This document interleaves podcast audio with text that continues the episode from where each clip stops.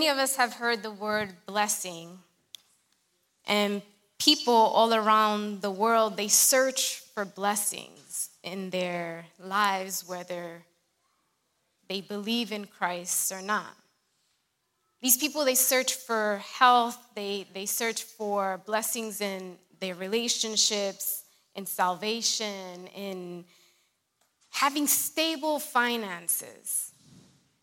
The source of all blessing, though, is God. True blessings come from a true God. And if you receive the Lord Jesus Christ into your heart, then you are eligible to receive these true blessings. Do we fully understand what it means to be truly blessed? ¿Realmente entendemos lo que es ser bendecido? Cuando entendemos esto, se, le hace, se nos hace más fácil para poder recibir esas bendiciones. Once we understand what a blessing is, it'll be easier for us to receive them. And if you don't understand what it is or what it means to be blessed, you won't be able to receive blessing. When I looked up the, de- the definition to this word, blessings, it means God's favor and protection. El favor de Dios y protección es una bendición. But when we look at Matthew chapter 5, and in this chapter we see Jesus is preaching on the Sermon on the Mount. God's blessings are seen in this scripture. They're called the Beatitudes, las bienaventuranzas de Dios, las bendiciones supremas, supreme blessedness. This chapter in the book of Matthew shows us what the true blessings mean. And it's the perfect blessing any of us can receive from one true living God. And in this book, we have the explanation of those words from our Lord. Now, I don't promise you that you'll be blessed by just reading this book, but I can tell you that you can understand the meaning of a true blessing so that you can pursue and seek God with your whole heart. So I want to ask you to stand now for reverence to the word. Open up your Bibles to the book of Matthew, chapter 5, verse 3. Vamos a leer del libro de Mateo, capítulo 5, versículo 3. I'm going to be reading from the New International Version. And when you have it, if you can say amen. Amen. I'm going to read it in English and in Spanish this morning. Matthew chapter 5, verse 3 reads Blessed are the poor in spirit, for theirs is the kingdom of heaven. And in Spanish says, Dichosos los pobres en espíritu, porque el reino de los cielos les pertenece.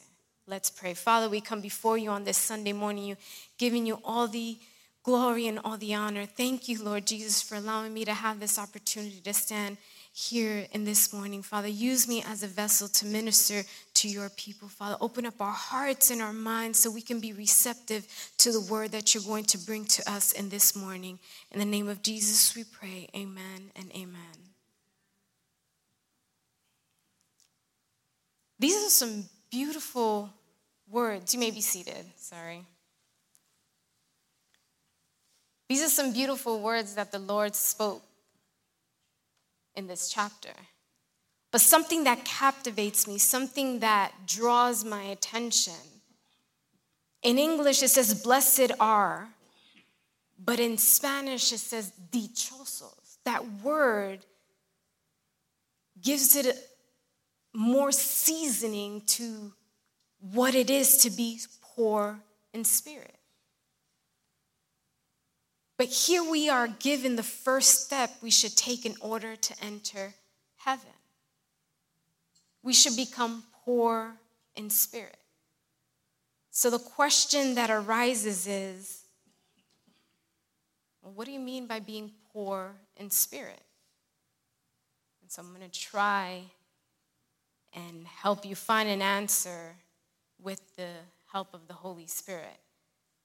These words spoken by the Lord indicate that there are some undesirable riches in our spirit. We have some riches in us that aren't the best, and in which we have to give it up to become poor in spirit. These riches, they may be desirable in our human nature, but it's what has made us corrupt or wicked, and we're sometimes influenced by Satan. But to our holy God, these riches, they're undesirable, they're offensive, they're unacceptable, they're unwanted. And God cannot accept us if we're filled with these undesirable riches. So, for that reason, he starts with poor in spirit. In order to be accepted by God, we have to realize what undesirable riches we have within us. So let's look at some undesirable riches. Let's go to Isaiah chapter 47, verse 10. It says, You have trusted in your wickedness and have said, No one sees me. Your wisdom and knowledge misled you when you say to yourself, I am and there is none besides me. Some undesirable riches that we may have is self wisdom and self knowledge. That's sabiduría y conocimiento propio o propia. We love to be wise. We want to show others that we are knowledgeable in a certain topic. Some of us love to gather as much information and knowledge as we can. Throughout the human history, we can observe that there have been an intense search for wisdom. And as generations have passed by, wisdom has increased. When we look at excuse me, when we look at modern technology, the achievements such as computers and, and rockets, they're a result of human wisdom. We were watching a movie and there was a scene in which they were sitting in front of computers, and the computers with the old ones with the monitors had the big back and, and it had the big tower. And, and I told my kids, I was like, hey, look, that's what the computers somewhat looked like before of what they look like today. So, as generations have passed, wisdom has increased. There has been advances. There has been other things that have come about. Things have been minimized. Things are now faster, quicker. It's microwavable. But as our wisdom increases, our distance from God also has increased. People are striving to earn this earthly wisdom. That's what they look for. What can I get myself into? What can I learn to make more money for my family? They're striving to earn this worldly wisdom. Some of the wisest people of this world even dare to say that there is no God.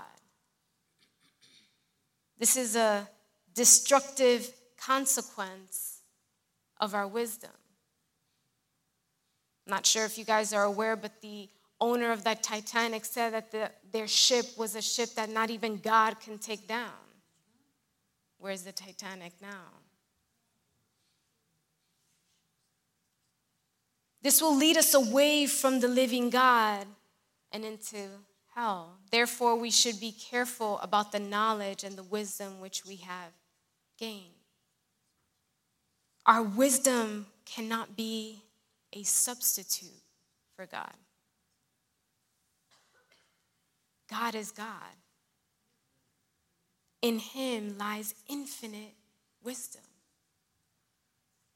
We have to recognize that our wisdom is unprofitable to us. Our wisdom cannot take us to heaven. Nuestra sabiduría no nos puede llevar al cielo.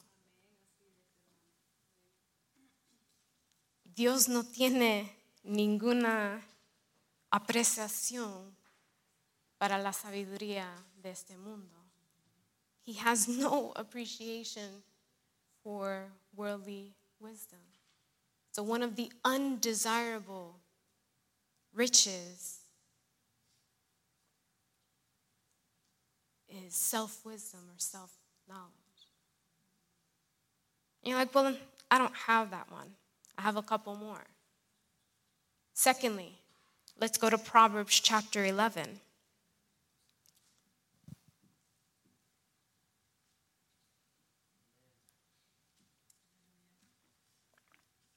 Proverbs chapter 11, verse 28. Those who trust in their riches will fall, but the righteousness will thrive like a green leaf. El que confía en sus riquezas se marchitará, pero el justo se renueva como el follaje. Do we have our trust in money? Money today has an incredible power in this world. Even our kids are very aware of the power of money. Anyone here despise money?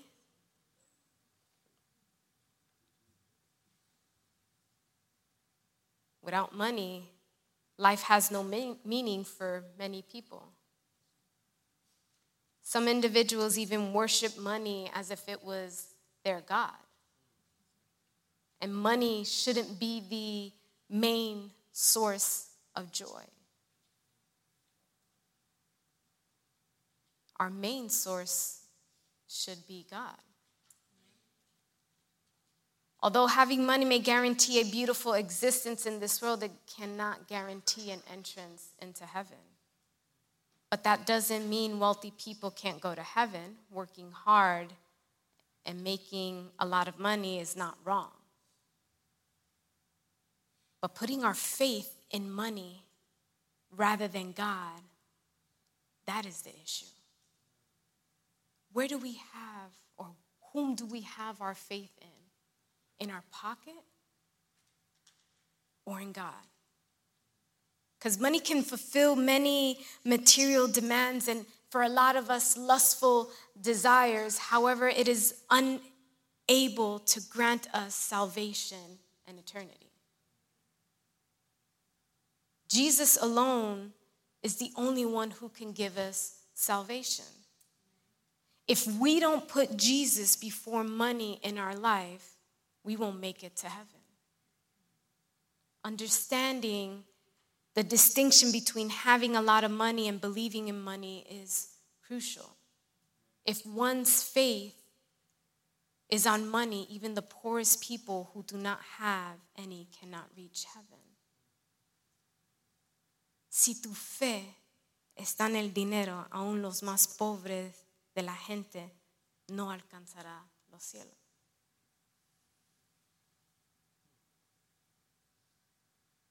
Where is our faith? Let's go to Isaiah chapter 64, verse 6. It says, All of us have become like one who is unclean, and all our righteous acts are like filthy rags. We all shrivel up like a leaf, and like the wind, our sins sweep us away. I'm going to read it in Spanish. Todos somos como gente impura, todos nuestros actos de justicia son como trapos de inmundicia. Todos los marchitamos como hojas, nuestras iniquidades nos arrastran como en el viento. An unworthy spirit, I would say, is self righteousness, justicia propia. Many people adopt this self righteous attitude. We are aware of our sinfulness and the fact that God is upset with us. And so we perform a great deal of good deeds in order to make peace with God. Like, well, if I do all of this good, I should be on the good side of God. And we believe that if God is satisfied with our good deeds, He will take us to heaven. Many people have also thought and acted in accordance with this their entire life. Um, I, I'll be good. I've done this, I've done that, I've given to the poor, I've helped in missions. I have acted in accordance to this. And so I should be good.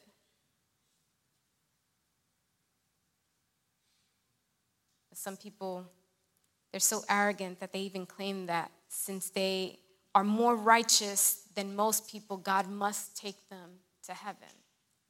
Because I have done this and this and this, and she has not, I deserve to go to heaven.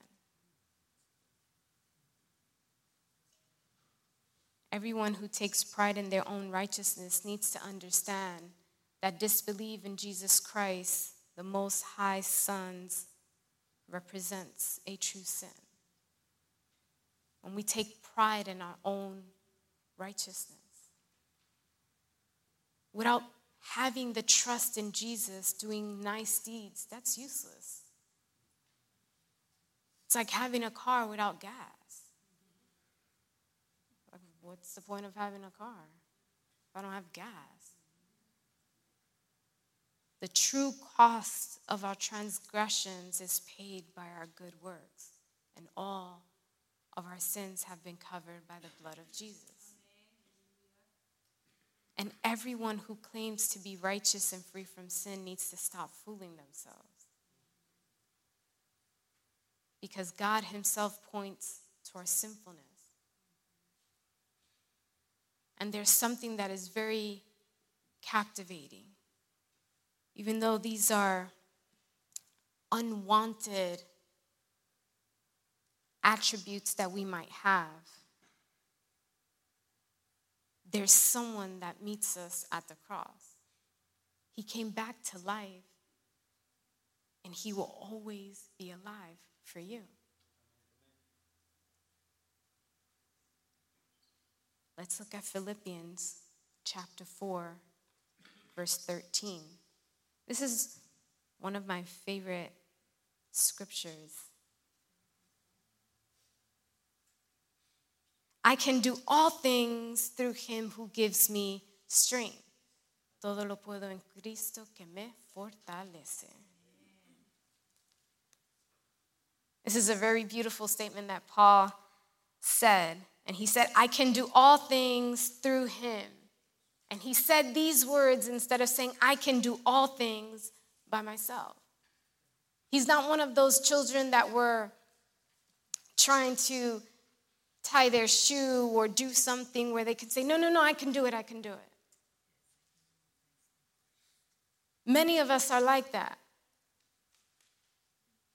Yesterday, while being at my mom's house and visiting my grandfather,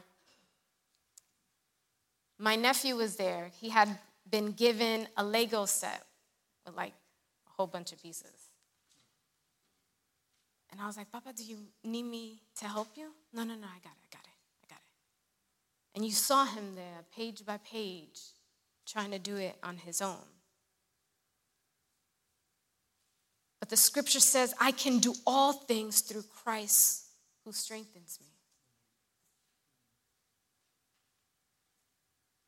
For some, having faith in oneself is more vital than relying on God. You see, when we rely on God, that's when we have that direct connection with Him. It's like when we're in the hospital and we're hooked up to an IV for fluids, for hydration.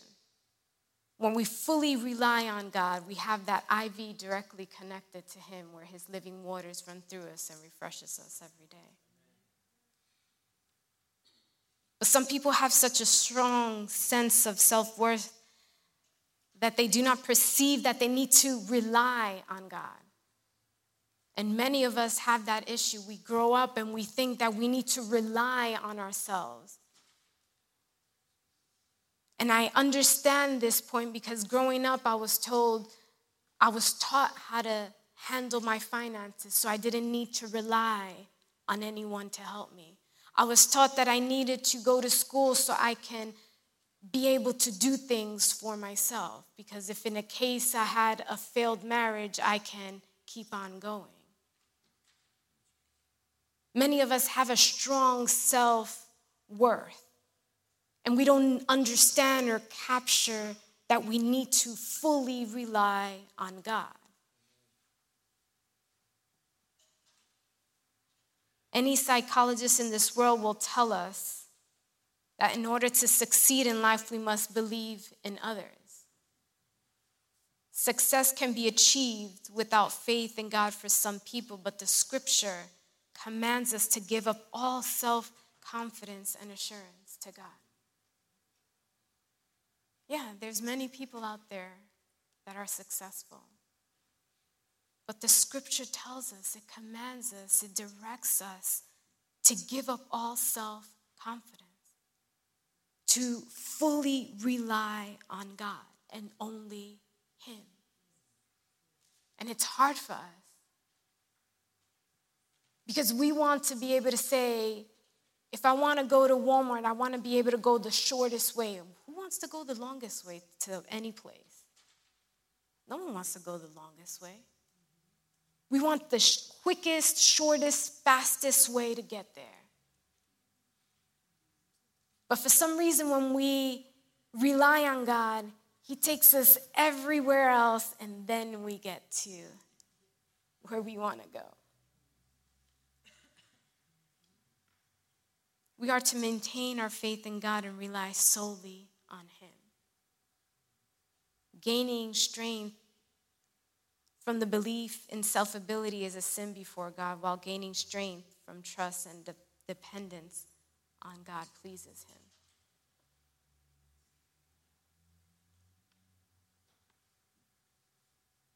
Have you thought of worldly pleasures, los placeres del mundo? Look at 1 John chapter 2 verse 15. It says, Do not love the world or anything in the world. If anyone loves the world, love for the Father is not in them. Primera de Juan 2.15 dice, no amen al mundo ni nada de lo que hay en él. Si alguien ama al mundo, no tiene el amor del Padre. Man, kind of some harsh words there. If you love this world, you don't have the love of the Father.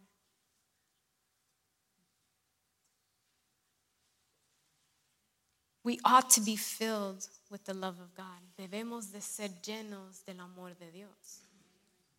Pero ¿cómo podemos ser llenos del amor de Dios? Tienes que conocerlo a Él. You have to know Him. There's no way you can be filled by something and not know of it. If you are hungry, how do you satisfy your hunger? By eating. If you do not eat, you're not satisfied. You want to be able to be filled with the love of God, then you have to go to Him. He has everything at His disposal. But it's up to us to enjoy of that when we go to him. Many times we just believe or put our trust in our money, in our employment. or my knowledge is enough to get me through this situation.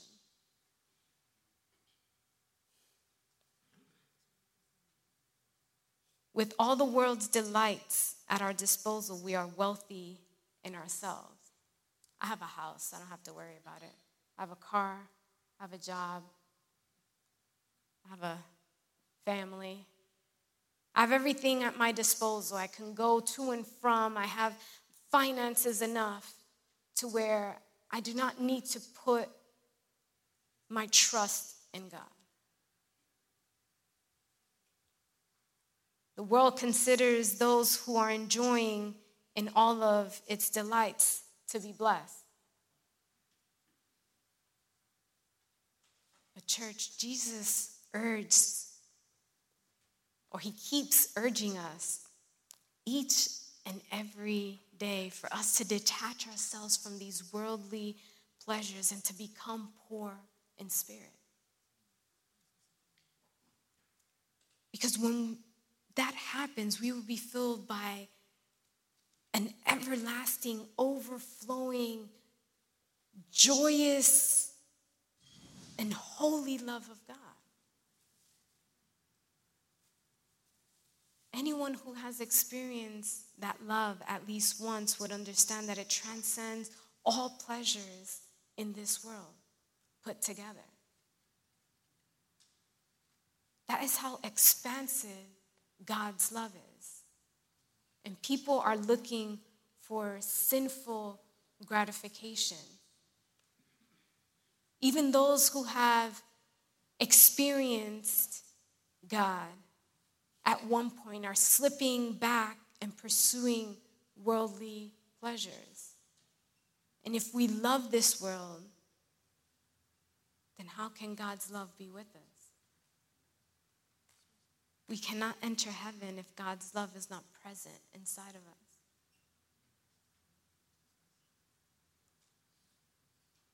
Look at 1 Thessalonians chapter 5 verse 3.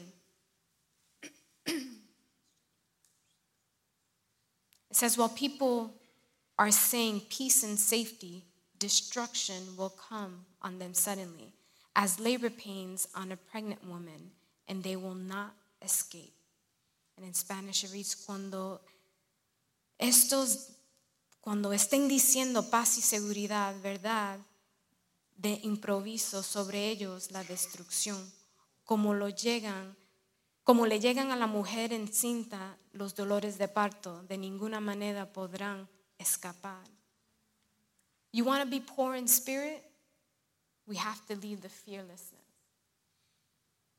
When I was trying to translate this, it gave me a word and I couldn't even pronounce it. But when I defined the word, it gave me the definition falta de miedo or fearless. But it's intrepidez. Intrepidez. Got it. We have to leave that fearlessness.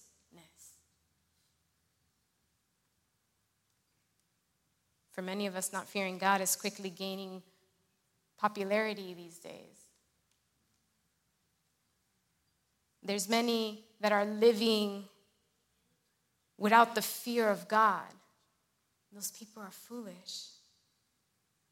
These people take satisfaction in demonstrating that they don't fear God and they're happy to do so and they publicly announce it or express it. But, church, let us not act that way. Let everyone consider let everyone consider us to be inferior. And you're like, well, that's not a good thing. Why do I want people to think I'm inferior? Do you know by fearing God is how we become poor in spirit?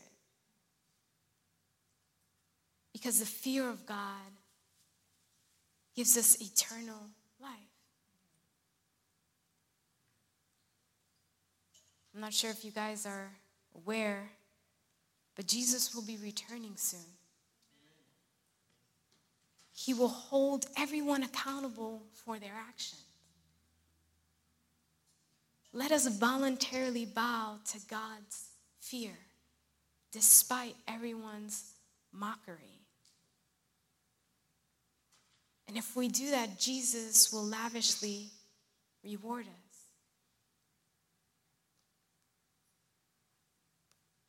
Do we have that fearlessness? With this next one, I'm going to start to close. Let's go to the book of James, chapter 4, verse 6. It says, But he gives us more grace. That is why scripture says God opposes the proud, but shows favor to the humble. Santiago 4, 6 dice, pero Él nos da mayor ayuda con su gracia. Pero eso dice la escritura, Dios se opone a los orgullosos, pero, le, pero da gracia a los humildes. Do you have pride? ¿Tienes orgullo?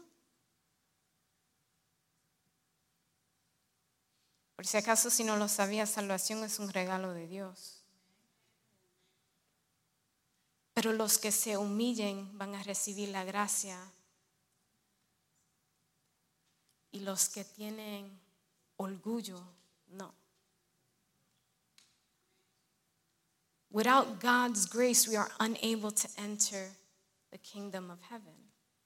Sin la gracia de Dios, nosotros no vamos a poder entrar al reino. Sin la gracia. Y por esto es bien crucial.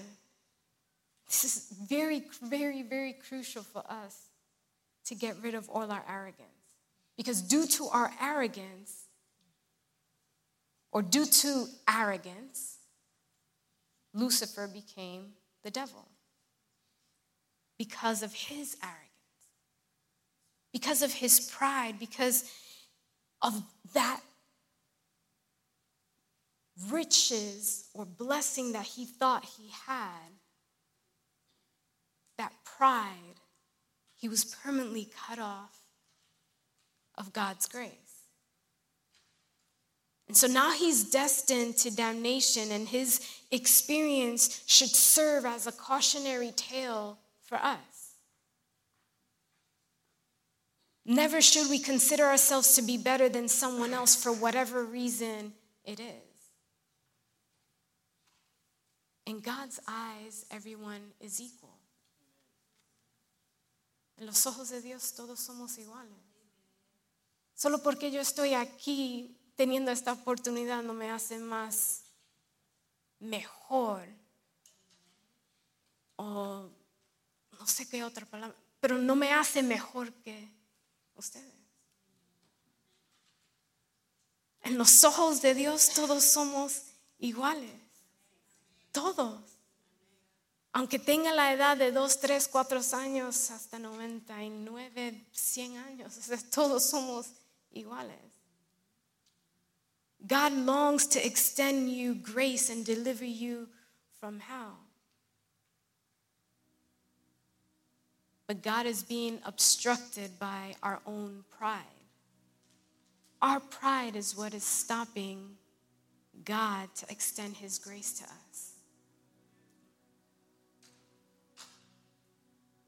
We must become poor in spirit to receive God's grace, to gain entrance into the kingdom of heaven, to be blessed forever.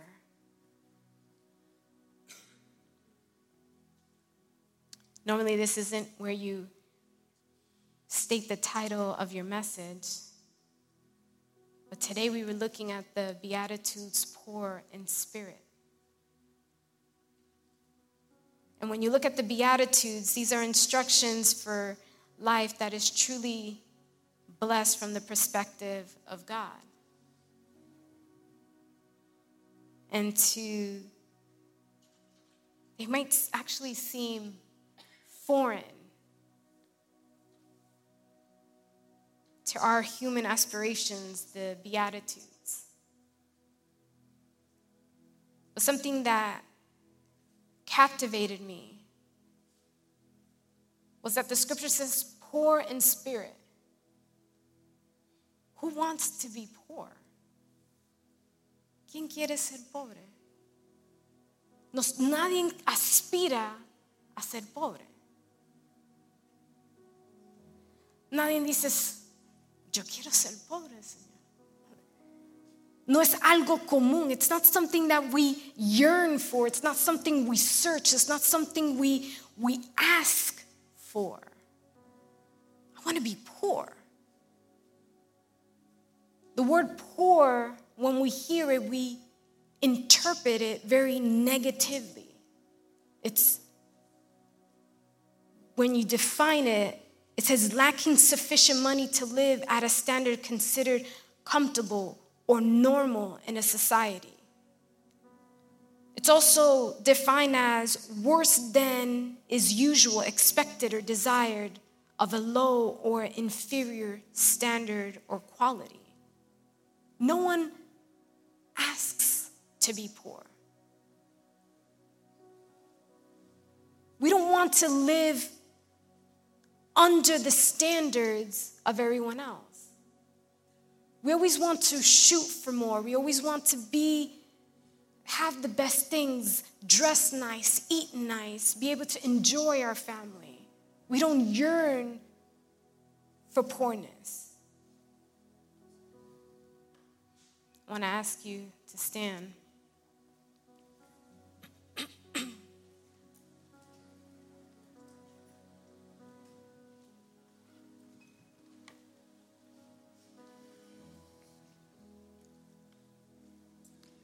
We have seen undesirable riches this morning. And I want you to examine yourself, look at yourself, and say, Do I have any of these? Do I have any of these undesirable riches? Because if we do have any of these undesirable riches, we need to give these up so we can become poor in spirit. You see, this is when you will become a blessed person. This is when we become poor in spirit.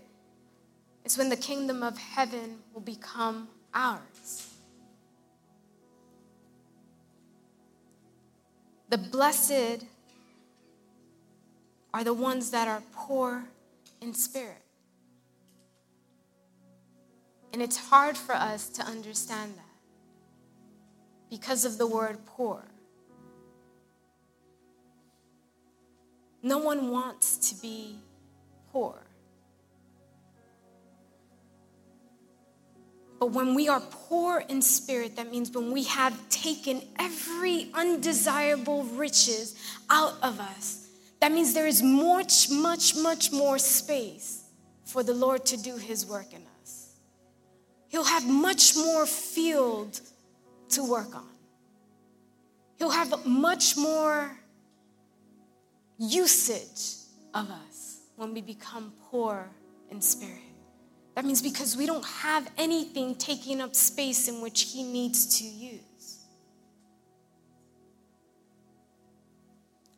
I found this illustration, and it's titled, His Hand is Bigger Than Mine. And it says, A young boy went to the local store with his mother, and at the shop, the owner, he was a very kind man, and he passed him this large jar of candy. And this man invited this boy to enjoy himself to a handful of candy. But the boy held back. And so the shop owner pulled out a handful for him and he gave it to the boy.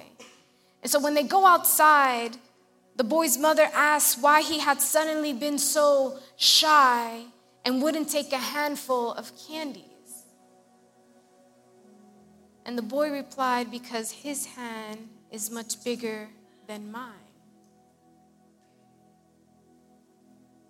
when we look at the blessings that God has for us, His hands are bigger than ours. His blessings are bigger than anything that we can imagine. Las bendiciones de Dios van mucho más de lo que nosotros podemos quizás imaginar, pensar o entender. Para las personas que tuvieron que pasar por el desierto para llegar aquí, para tener el sueño americano, Dios te ha bendecido. Para la persona que perdió su esposo, su esposa y todavía está aquí con vida, Dios te ha bendecido. Para la mamá o el papá que ha perdido su hijo, su hija, pero todavía está aquí, Dios te ha bendecido. Si tienes a tus papás o no tienes a tus papás, estás aquí, tú estás bendecido. But we have to be poor in spirit. Tenemos que ser pobre en espíritu. Tenemos que sacar todas esas riquezas no queridas para que el Señor nos pueda bendecir. The blessings isn't the size or amount that we can think of. It's the size of His hands, His blessings. His blessings will always be at a larger capacity than we can think of.